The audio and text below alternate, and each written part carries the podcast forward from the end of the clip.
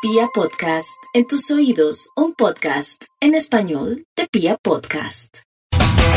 Hoy los saludamos nuevamente en Vibra con invitados especiales que tenemos y quiero contarles que hoy nos está acompañando un pediatra de la Universidad El Bosque con énfasis en medicina biológica y además homeopática y además quiero contarles que él es pionero en un método del cual nos va a estar hablando el día de hoy, un método que ha sido y ha crecido y ha cobrado fuerza en Latinoamérica. Además que me parece algo bien interesante y es que es promotor de la nutrición funcional y alimentación consciente, algo de lo que hemos estado hablando nosotros y en los últimos años se ha estado hablando de la nutrición consciente. Pues para hablarnos de todo esto, quiero contarles que hoy nos acompaña el doctor Héctor Mendoza. Doc, bienvenido a Vibra. Hola, muy buenos días. Muchísimas gracias a ustedes por la invitación. Así es, eh, la nutrición en, en niños es muy relativa porque depende de los hábitos de alimentación de toda la familia. O sea, el niño se incorpora a la dieta familiar. Entonces, eh, hablar de nutrición en niños es hablar de nutrición familiar. Es más un enfoque eh, familiar. Lo que comen los padres, las emociones de la familia, el ambiente donde el niño vive va a influir en el niño. Doc, pero por ejemplo yo conocí a una familia que tenían una dieta aparte del congelador para el niño eh, de dos años. Entonces ellos tenían bandeja paisa y el niño nuggets con papitas. Y al otro día ellos con lasaña y el niño, descongélele nuggets con papitas. O sea, era súper separado.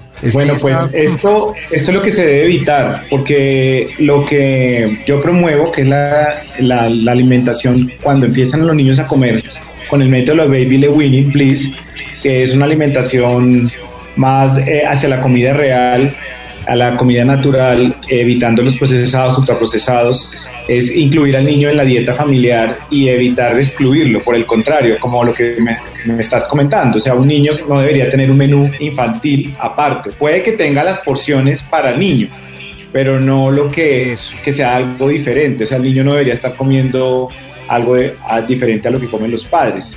Y así eh, los padres tampoco deberían comer algo diferente a lo que comen los niños. Lo que cambia son las porciones, pero el niño come lo mismo. Pero de una, es que yo le quería preguntar al Doc Nata, era, es, es que hay, he visto por ejemplo a los seis meses que unas mamás tienen la sopa de guineo con carne ya uh, en una coca para darle. O sea, los, tan rápido puede acoplarse a la dieta de la familia un niño a partir de los seis meses de vida podría incorporarse con los alimentos tal cual como comen los, los, cada, como come la familia, como comen cada, los adultos.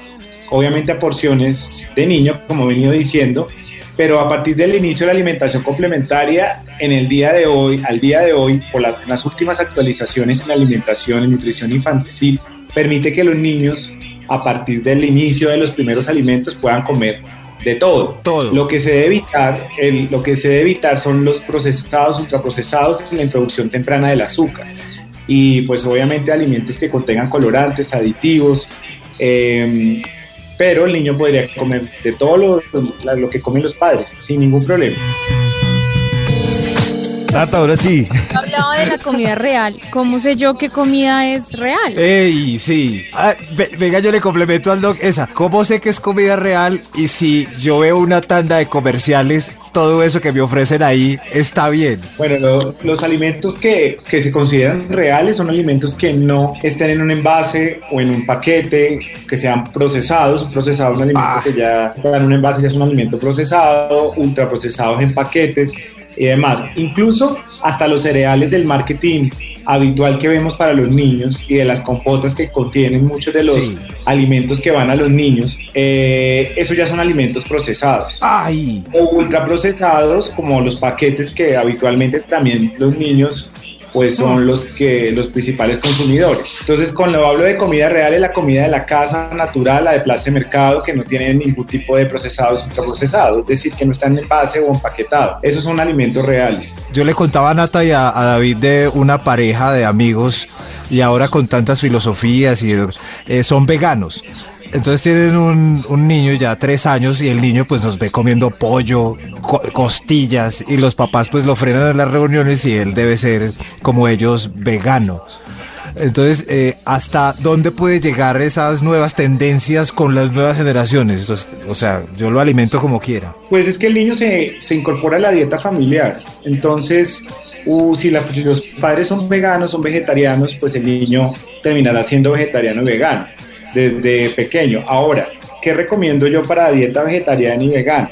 En el caso de esa pregunta puntual, que deben tener una orientación por un personal médico eh, que sepa de, de- de esto, en el caso del pediatra, el nutriólogo, el nutriólogo pediatra, para que el niño no vaya a tener problemas con el crecimiento y sobre todo con el desarrollo en el cerebro, que es lo más importante. Uy, Pues que no se puede hacer vegano ni vegetariano, sí se puede, pero teniendo una alimentación variada, una elección de proteínas vegetales adecuadas, con una incorporación en donde los alimentos que sean ricos en hierro y B12, en el caso de los veganos, pues nos toca suplementarlos, nos toca eh, tener cuidado para que no vaya a quedar por debajo de, de los requerimientos que tenga el niño en el desarrollo, para que el niño no se vaya a quedar, no se vaya a ver afectado en crecimiento y en desarrollo cerebral. Doc, este tema tiene definitivamente mucha, mucha cosa y muchas Mucha formas. Y yo tela. creo que nos queda incluso pendiente para un nuevo capítulo y seguir hablando de la alimentación ya, digamos que más detallada, de nombrar como hábitos alimenticios más importantes.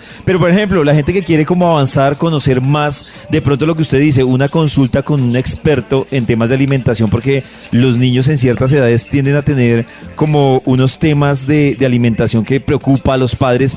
¿Dónde lo pueden ubicar a usted? ¿Dónde lo pueden contactar? ¿Dónde lo pueden seguir? Ok, me pueden seguir en mis redes sociales, mi Instagram profesional que es arroba DR Mendoza Pediatra, donde estoy constantemente publicando información para padres. En mi página web también, también tengo un blog donde también publico información para en nutrición, para crianza, en crianza, que, es de interés para, para todas las familias. Incluso tengo un taller en Consul de alimentación complementaria virtual el 19 de junio gratis para las personas que están eh, escuchando pues esta entrevista. Se pueden inscribir en mi página web y es totalmente gratis. Es el 19 de junio de alimentación complementaria. Si les interesa a las madres que van a empezar alimentación con sus bebés o las que ya están o si estaban y ya están haciendo alimentación complementaria pues eh, revisar que lo que estén haciendo pues esté, esté bien Ah, listo, Doc. Muchísimas gracias. Y lo estaremos molestando para, Uy, sí, para Doc. hablar más de este tema de la alimentación. claro que sí muchas gracias a ustedes por la invitación.